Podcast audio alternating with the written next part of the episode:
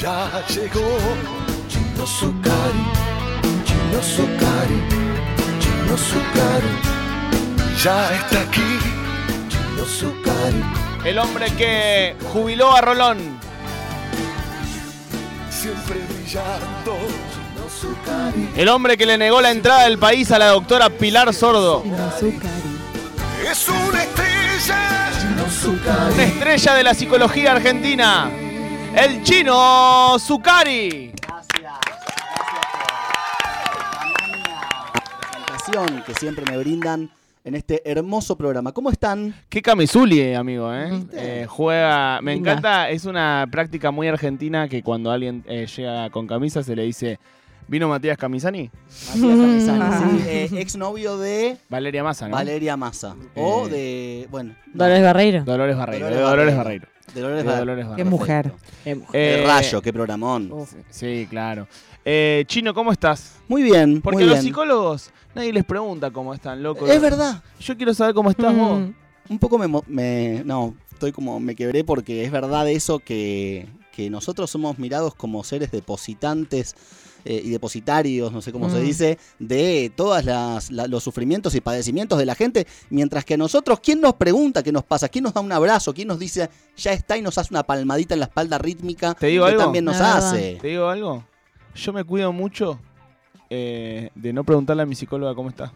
Ah, yo le pregunto. Yo le pregunto, Porque pero siento- ella nunca me dice nada más que bien. Claro, siento que es incómodo. Porque, ¿cómo estás? ¿Y qué me va a decir? Y acá ando con unos quilombos. No. No, no te los va a A mí me contar. gusta te los va a que contar. Te va a decir bien. Entonces no le pregunto. Tengo terapia los martes a la mañana, con lo cual tengo doble terapia, porque Ah. vengo y viene el chino. Yo Ah, tengo qué mañana, lindo. entonces ahí hay Ah, una- doble. Y hoy arranqué terapia y mi psicóloga automáticamente, eh, antes de que yo pudiese preguntarle cómo está, me dijo, qué cara de enojada, Lía, ¿qué te pasa? Y me di cuenta que estaba así. Toda contraída, Tensa. toda Sí, tensa, el cuerpo tensa. tenso. ¿Se ve eh, el cuerpo? ¿Se observa el cuerpo? Mira, yo creo que hay colegas que están muy capacitados para ver eh, esta cuestión corporal. Yo puntualmente no estoy muy formado en eso, pero desde ya que hay cosas que no tiene tanto que ver con ver el cuerpo, sino con ver ese cuerpo que tenés enfrente. Digo, muchas veces es, eh, es notorio que hay un cuerpo que se presenta derrumbado, digamos, Mm. ¿no? Digamos, alguna sesión, alguien que de repente se sienta erguido, se, se- se derrumba en el sillón y te pide tener la sesión en el sillón. No sabes si es porque tiene sueño o si por alguna circunstancia anímica el cuerpo se le cayó. Yo hago diván y me parece tan cómodo a veces tirarme en ese sillón. Mm. Y cuando llego le digo, ah, estaba esperando tirarme acá.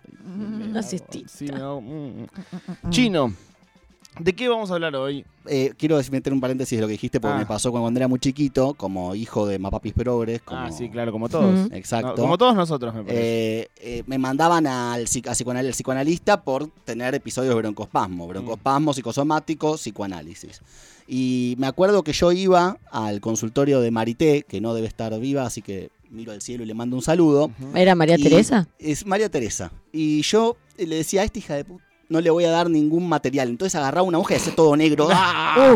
Dibujaba a mis padres muriendo. Entonces de repente ahora entiendo cómo me garcó eh, Sí, Marité. Mm. Eh, Le ta- estabas dando mucho material. Sí. Totalmente, totalmente. Y un poco tiene que ver con lo que vamos a hablar hoy, porque hoy, a pedido de la COPE, o Lía Copelo como la conocí yo hace muchos años, Muchos, Sí. muchos. Eh, Con una minifalda en Villa Gesell. una joven Lía Era- Copelo era Un muy- séptimo regimiento en la mano. Era muy corta esa falda. que Ay, ay, resistía ay. baldes y baldes de alcohol, Sí. eh, más no eh, hoy, ¿no? Hoy va bajado la No, yo tolerancia. en Gessel fui, esto es un dato facto, ¿eh? va el jarro de los factos de mi grupo de amigas, que también eh, nos, nos encontramos con el grupo de amigas de China. Yo fui la única que no vomité en todas las vacaciones por escabiar. Ese estómago, mamita. Eh, Tomábamos y- unos baldes que era mezcla. ¿Cómo nadie te dio una, una insignia? Una algo? insignia. Una medalla. algo. Bueno, acá mirá. Bueno, hoy le Acá regalan pins. Acá tengo encima. Ahí va. Un hígado admirable. Y bueno, la vez anterior hablamos de el inconsciente, que eh, el otro día me dijeron, hablaste todo muy rápido. Sí, igual el inconsciente es algo que se va a repetir, como el inconsciente mismo, se va a repetir a lo largo de Pero eh, claro. la psicología a la carta que estamos llevando. Y digo psicología a la carta porque la COPE me dijo, eh, che, ¿qué, qué es el ello, el yo y el super yo? Chino. Explícamelo, verga es? chino. ¿Qué ver quiénes son? Pará de suponer cosas, me dijo afuera del aire, siguió esto, Mm. perdón que ventile. Sí. Pará de decir cosas y suponer que todos sabemos los conceptos. Gil. Estúpido, estúpido. Sos un sí. forro, boludo. no Aprende un poco de respeto por la No, radio, sigue, por este sigue, se enoja, medio. Se enoja, es así, toco el tema y creen ya que van, a, que van a la UBA y vienen acá y se sientan y pueden hablar como quieren. Pero me llegó lo que me dijiste. Dale. Entonces hoy vamos a hablar del ello yo y super yo, Sí. que es algo que está eh, muy escuchado. No lo vamos a hablar en un aspecto técnico, primero porque es un embole, eh, y segundo porque si estás estudiando psicología, como el otro día me escribieron y me dijeron, che, yo me, me distendía y de repente eh, estás hablando de psicología en la radio. Y bueno, eh, libro, Ay, pero loco. ¿cuántos hater que tenés, chino? Basta. Hay hater, hay hater. Ah, hay bueno, hater. llegaste. Hay Haters gonna hater- hate, dice hay hater- Taylor Swift. Hay hater y, mucha gente que me, me aporta cosas muy lindas o que me hace críticas constructivas, así que eh, bienvenidos. Bien. Bueno, eh, primero en principal vamos a decir que eh, hay como dos tópicas, dos formas distintas de llamar y de entender al sistema psíquico en la obra de Freud, que Freud fue el primero que empieza a inaugurar esta cuestión que se llama psicoanálisis. Mm. Eh, la primera tópica tiene que ver con describir el sistema psíquico como eh, un sistema que tiene una conciencia, un inconsciente, que en realidad en un principio no se llama inconsciente, sino se llama segundo grupo psíquico, que es donde va todo lo que reprimimos. Mm. ¿No? Todo lo reprimido, todo lo que viene. Qué linda al- está mi prima. Exacto, qué lindo. Bueno, ahora vamos a hablar, eso tiene más que ver con el super yo, eh, pero es interesante. eh, eh, esas reglas que te ponen, che, con tu prima no, con tu hermana no da, no Sí. da que te quedes mirando a tu hermana desnuda. Bueno, todas esas cosas que imponen desde muy niño van formando algo que se llama el super yo, que ahora vamos a abordarlo. Pero efectivamente, eh, hay deseos inconscientes, eh, pulsiones que tienden a ser reprimidas. ¿Por qué? Porque son inconciliables con el yo. Mm. El yo que es, en ese sentido, en este momento de la obra, es uno mismo. El yo es uno mismo. Entonces se reprime. Y esa fuerza que tenía esa representación no es que listo, ya está. Se anuda otra representación y ahí nace el síntoma. Es decir, ahí nos decimos, ¿por qué mierda no dejo de pensar en esto? Si es una boludez, no, no es una boludez. Viene de aquello que reprimiste en otro momento. Es decir, no es gratis Uh. reprimir. Lo reprimido vuelve cual Scarface cuando estás durmiendo, digamos. Bien. No es gratis reprimir. No No es gratis gratis reprimir. reprimir, señora, re- señor. No es gratis. dormido te pide salir. Exacto, exactamente. Literal. ¿Podemos anotar que no es gratis reprimir? Sí, claro. Dale, No es gratis reprimir, es lindo también para el gobierno que vaya a venir. Claro. eh, Sí. el próximo. Sea el que sea. Eso es bueno. Sí. Ojalá esté escuchando Victoria Villacruel. O eh, mi ley desde el Hotel Libertador, que hablábamos recién con el compañero operador que está viviendo en el Hotel Libertador. Sí, sí. Acá cerquita. Bueno, eh, en esta primera tópica hay un inconsciente que pugna por hacerte consciente y un yo que le dice, espera amigo, no creo que sea conveniente, eh, Marquitos o Maru o la Copa están muy endebles hoy, entonces mejor que esto no salga, guardémoslo en algún lugar y generemos algún síntoma como solución de compromiso. Después Freud se va encontrando con que la cosa no es eh, tan lineal, ¿no? Digamos, se va encontrando que dentro del yo, dentro de aquello que uno dice, bueno, este es el yo, es todo consciente, es todo voluntad, hay cuestiones también inconscientes que se forman. ¿Qué cosas inconscientes se forman en el yo? El tan amado en esta sociedad y para todos nosotros, sentimiento de culpa. Oh. Cuando algo nos genera excesivamente culpa, por ejemplo, voy a poner un ejemplo personal sin nombrar y esquivando el tema, pero eh, el otro día una amiga me junté a tomar algo y me cuenta algo que no me tenía que haber contado otra amiga. Automáticamente le avisó a esta amiga, che, mira, le conté al chino Mm. y hubo toda ahí una cuestión. El sentimiento de culpa hace que uno se quede eh, rumiando Mm. en que "Uy, hice mal, no, estuve mal, no, bueno, más allá de haber pedido perdón, de haber dado una respuesta a eso, la culpa es algo que, se lo digo a usted señora, a usted señora, eh, no sirve para nada, nunca. La culpa es una forma de no hacer, digamos, cuando uno se queda Pero en esa culpa. También no es una forma eh, de sentir eh, empatía. Digo, sentir culpa no es también tomar conciencia de que quizás hiciste algo que Mm. hirió a otra persona, que fue dañino con alguien. Yo separaría el, el término culpa de responsabilidad. Digamos, hacerse responsable es tener empatía. Yo te hice algo a vos que a vos te hirió y estuve mal, podría haberlo hecho de otra manera. Yo doy respuesta, es en en ese sentido responsable, de que algo a vos te jodió y te digo, che, loco, perdoná. Una cosa es que yo diga, Las pelotas. Claro, una cosa es que yo empiece a decir, a arrodillarme y a pedirte disculpas a los gritos y a decirte quiero que hagas como que ese acto mío no existió. Mm. No, el No, acto existió. Claro. Digo, esa gente que vive pidiendo perdón, como hecho, Mauricio. Macri, Perdón si te hice algo. Ah, Ah, ni me pidas perdón. Ese si es el si peor te pe- hice el algo, peor de te los pido perdones. perdón. Peor, es- no, el no, peor- no. peor es- perdón si te ofendiste. Ay, Ah. perdón si te ofendiste. Puta madre. Entonces, hay algo interesante que surge con todo esto, que todo lo reprimido, todo lo que reprimimos es inconsciente, es decir, es aquello de lo cual no tenemos conciencia, no está asequible a la conciencia, pero no todo lo inconsciente es necesariamente reprimido. Mm. Hay defensas y hay cuestiones que se erigen en el psiquismo para defenderse que tienen que ver con algo inconsciente y no es necesariamente algo reprimido. Pero a su vez, hay cosas que son inconscientes y pueden volverse conscientes rápidamente.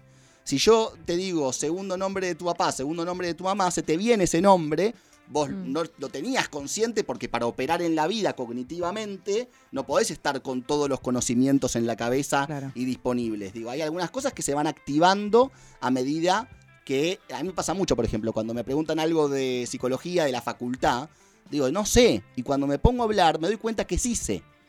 Es decir, que en el cuerpo y en la mente no existe el olvido. mm. En Oh. algún punto no existe el olvido. No Ahí existe el olvido. A mí me No pasa algo muy loco con las fechas, a veces, que por ahí tengo algo, se me despierta una nostalgia de extrañar a alguien o de un viaje o algo, y empiezo a atar cabos y me doy cuenta que es un aniversario de la fecha sin darme cuenta o que estoy por ahí.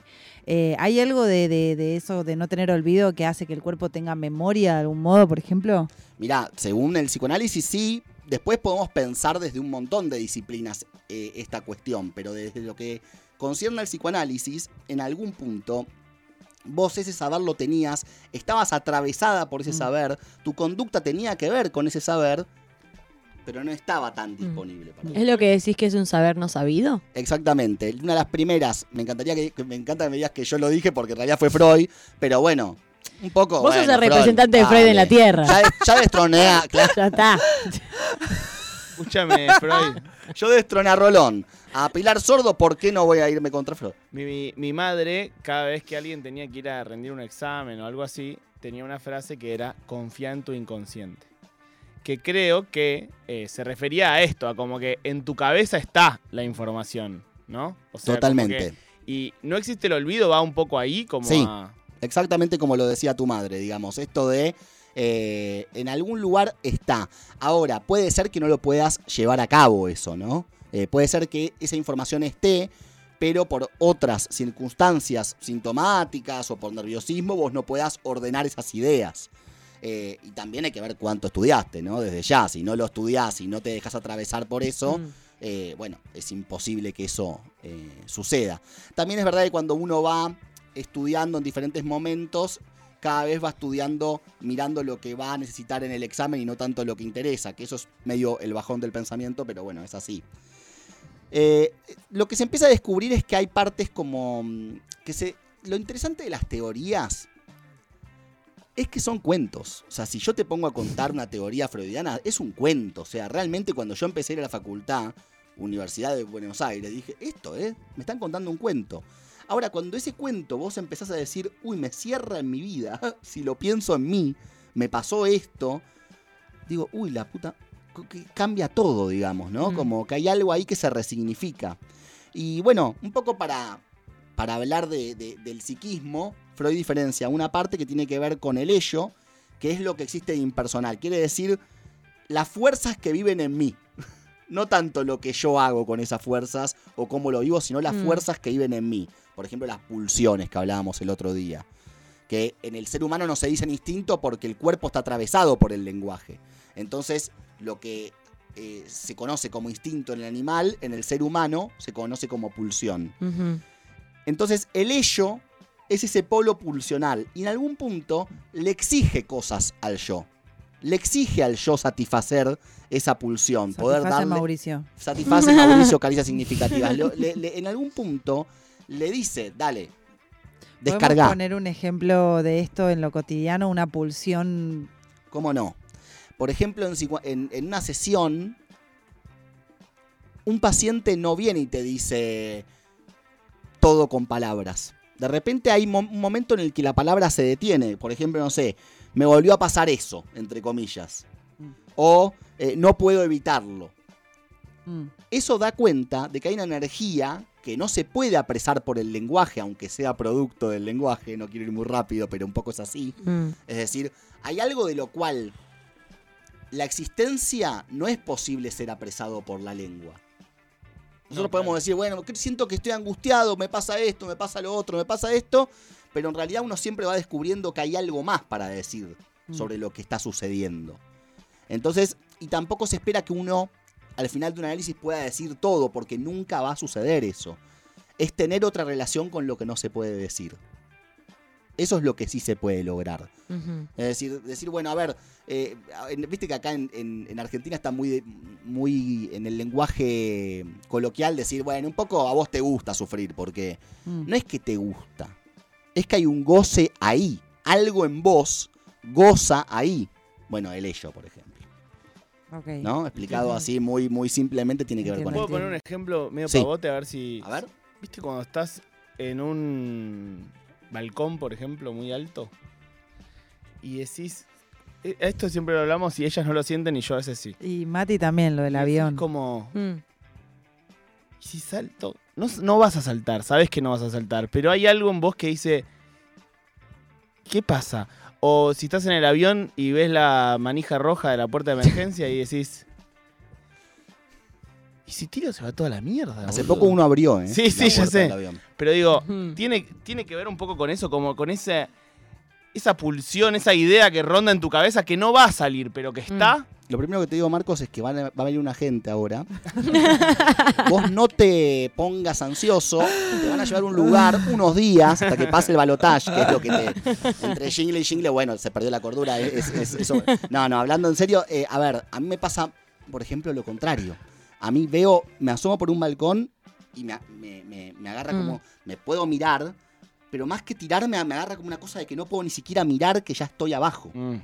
Entonces digo, esas son las diferentes formas de relacionarte con eso que no se puede decir, pero ahí también lo que se juega es el significante del borde, del borde de la vida, de la muerte que te está llamando, de la posibilidad de morir. Mm. A mí siempre que miro para abajo, a todo el mundo le pregunto lo mismo. Si me tiro de acá, ¿me muero? Mm. Y eso es lo mismo que le preguntaba a mi vieja cuando yo tenía cuatro años. Claro. Hay algo ahí que se juega con eso indecible, con la muerte, Mm. con un montón de... con la sexualidad, que son cosas que es difícil de decir yo soy esto. Mm. Y eso, es- eso se juega en el ello, entonces. Eso se juega, digamos, todo lo que es pulsional, lo que no, no está anudado todavía con la palabra, se encuentra el reservorio, vamos a decir, es el ello, Bien. que pugna por salir. Y el yo tiene que andar ahí censurando y demás. Por eso cuando uno sueña, la censura baja y el ello se manifiesta de formas muy crudas muchas veces. Y por sea- ejemplo, sí. No, iba. eh, yo trato de, de traerlo al lenguaje fantino. Eh, Para, para, para. Para, para. Entonces, el yo es el chino Zucari que yo conozco. Es lo que yo armo, el discurso que yo armo de lo que soy, Por eso. eh, es mis, mis sentimientos, de, mi, mi cuestión también inconsciente, mi sentimiento de culpa, cómo acciono, digamos, la motilidad. El ello es el chino Zucari que yo no voy a acceder nunca a él. Y ese- alguna noche me viste ahí. No, El propio Chino Zucari termina de acceder a ese. Chino eh, Zucari. ¿Y el chino Zucari accede a su ello o no? el chino Zucari no accede. Ah. es un meta. Chino Zucari. Es Ay, un meta chino. Zucari. El Ay, chino, meu Deus, meu igual, el Deus. chino Ay, Zucari, vos decías recién una frase que te decía tu mamá. Y el chino Zucari, un poco, Es mi lo mamá. lleva todo el... Soy tu madre. Al fin. Me- el chino Zucari, en algún, en algún punto, y seguimos con esta locura de hablar en tercera persona, Sí. está atravesado todo el tiempo por esas fuerzas que se juegan adentro, como, como en el organismo. Mm. El organismo también estamos todo el tiempo atravesados por eh, las hormonas que se liberan, cuánto de hormonas se libera, Sí. eh, cuánto de... Bueno, digamos, pasa lo mismo en el sistema psíquico. No olvidemos que Freud es neurólogo. Y lo que empieza a hacer es decir, bueno, para esto que pasa acá no se explica por, lo por el organismo. Vamos a empezar a buscar cuestiones que expliquen lo psíquico. Y ahí habla del ello, habla del yo y habla de un- una cuestión, el, el, el Kobani del aparato psíquico, Mm. el represor, El Victoria Villarroel. el Villa- el. Victoria Villarroel del sistema psíquico es el super yo. El super yo es todas las normas que vos decías, Marcos, al principio, esto de, de che, es tu prima o no da que te la quieras coger. Bueno, un poco eso es el super yo. Son las normas y las prohibiciones de- interiorizadas en uno. Después hay super yo's más severos que otros, digamos, Claro, ¿no? los famosos límites. Exactamente. Hay gente que eh, se vuelve muy rígida, muy compulsiva. Y entonces el yo es un. Vamos a ponerlo así. El yo es totalmente un sirviente Está domado. del ello y del super yo. Y ¿Un sirviente o un, Un medium. o un. Porque di- dicho así, en mi forma de conseguir los límites, eh, es más un eh, jefe que un sirviente. muy escuela digo- Waldorf lo que me estás diciendo. lo tomo. Porque digo, uno medio que se va, al menos yo, ¿no? Como que los límites son cosas que eh, no están a- al servicio mío, sino al contrario. Algo- yo creo que una cosa es el autoritarismo y otra cosa es la autoridad. Y creo que es una discusión muy en boga por estos momentos coyunturales que estamos viviendo. Digo, alguien que por ahí pueda dar una cuota de autoridad, eh, bueno, acá el compañero lo va a saber explicar mejor, pero digo, una cuota de autoridad como dirigente ordena una sociedad. Alguien que tiene un autoritarismo, un porque sí, un- una persona que cree que encarna la ley, que es la ley, es muy peligrosa. Bueno, acá pasa lo mismo, digamos, no, no, hay algunos, o- algún orden que te ordena y otro orden que por ahí te limita. O sea, alguien que no puede en algún punto ponerle cierto límite al super yo también tiene muchos problemas. Terribles Tenés que estar problemas. negociando permanentemente con ambas partes. De hecho, en el. Super Yo, en el Super Yo, eh, esto se vive en, lo- en las situaciones de duelo, por ejemplo. Un Super Yo muy severo atacando al yo, aplastando al yo. Mm. Por eso las depresiones de muchos eh, sujetos que vienen a análisis atravesando un duelo, no pudiendo interiorizar esa figura que se perdió en el plano real, no pudiendo hacer el trabajo de interiorizarlo. Igual el duelo, a ver, duelo patológico es para, da, para hablarlo para otra eh, columna, pero siempre hay duelos. Hmm. Todo el tiempo. Todo el tiempo. hay Porque duelos. tomar una decisión es aceptar que algo dejas de hacer y chau, eso ya no va a estar. Me voy a, me acordé de que también, siempre pongo ejemplos porque creo que es donde uno se, se marca para siempre. Mm. Cuando era muy pibe, eh, mi vieja me fue a buscar un. Yo jugaba al fútbol, ahora no sé qué pasó, se me fue la habilidad, no sé qué pasó.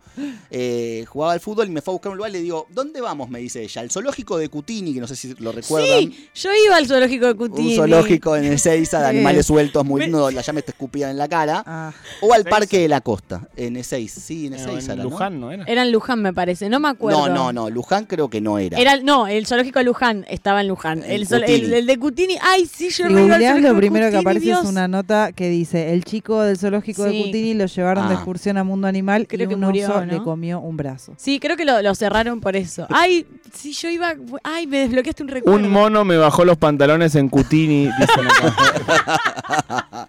y empiezan a se empieza a desmantelar una red de, bueno, de zoológicos. Mm. Bueno, y mi vieja me dijo, eh, ¿qué querés? ¿Ir al zoológico de Cutini o al Parque de la Costa? Y yo le dije, bueno, vamos al zoológico de Cutini y después al Parque de la Costa. Y ahí mi vieja me dijo, todo no se puede. Y ese límite a mí sí me ordenó. Pero hay límites que te pueden aplastar. Bien. Igual, la- a mí mi sensación visual es la de eh, tener el, el angelito y el diablito en, en los hombros. A ver, no es tan así, pero sí. Digamos, es, es el angelito y el Sí. diablito de, de algún lado se agarra, porque digo, a ver, hablando mal y pronto, para vos que nos estás escuchando, ¿alguna vez te pasó que tenías un diablito hablándote al oído y tenías un angelito hablándote al oído? Lo que pasa es que a ¿Quién no veces, miró un primo una vez y dijo: bueno, No. Amiga. Bueno, Chiste, vos acabas de poner el ejemplo. Hoy me quedo como una no, no desquebrada. pasa nada. Amiga, le pediste que te adorne el interior al primo. dale. ¿quién no miró, quién no miró una hermana? Bueno, No, bueno. se fueron nada. Hablando en serio, hablando en serio, me parece que eh, eh, esas normas no son un dato de entrada. Digamos, hay algo que se constituye ahí. Por eso el super yo, y para cerrar, es el heredero del complejo de Edipo. Que eso lo vamos a hablar en otra sección. Porque el, complejo de Edipo lo interesante es que es. Bueno, es una tragedia griega. Freud se sirve de ella para poder hablar un poco de la constitución de la neurosis, del yo y de, bueno, del super yo. Eh, pero en realidad lo interesante es que hay mucha gente también que critica esta forma de ver las cosas y eh, bueno, hay una cosa muy eh, heteronormativa a partir del complejo de Edipo y cuestiones también que saltan a través de esa teoría. Eh, mi favorito es el ello. El ello. A ver, cada uno elija su favorito, Mati. Sí, el ello también. El ello. Yo voy a ir con el yo. Ay, qué segura. Puede- tiene un- por ahí tiene un buen yo. Muy Siento segura. que tengo un buen, un buen lejos. El yo me gusta. El yo me gusta. Sailor, el yo. Eh, Chino, ¿a vos cuál te gusta más? Por, Eh, por sí o por no. Eh, Por sí o por no, eh, el ello.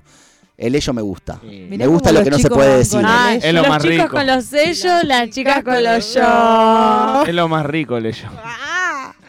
Gracias, Chino, por haber venido. Gracias a ustedes, un beso enorme. Arroba chino Zucari. Arriba, arroba Zucari chino, perdón, con ese. Arroba Zucari chino es su cuenta de Instagram. Eh, ahí lo pueden seguir. Si tienen alguna duda, algún deseo de tener alguna consulta, le escriben al chino, conversan eh, y el chino les explica qué es el yo, el ello y el super yo. No, y mucho más. Eh, en serio, es un capo el chino que viene todos los martes a este programa. Y ya es un clásico, aunque lleve tres semanas, ya es un clásico honor, de este honor. programa. Y además nunca olviden que el chino jubiló a Rolón.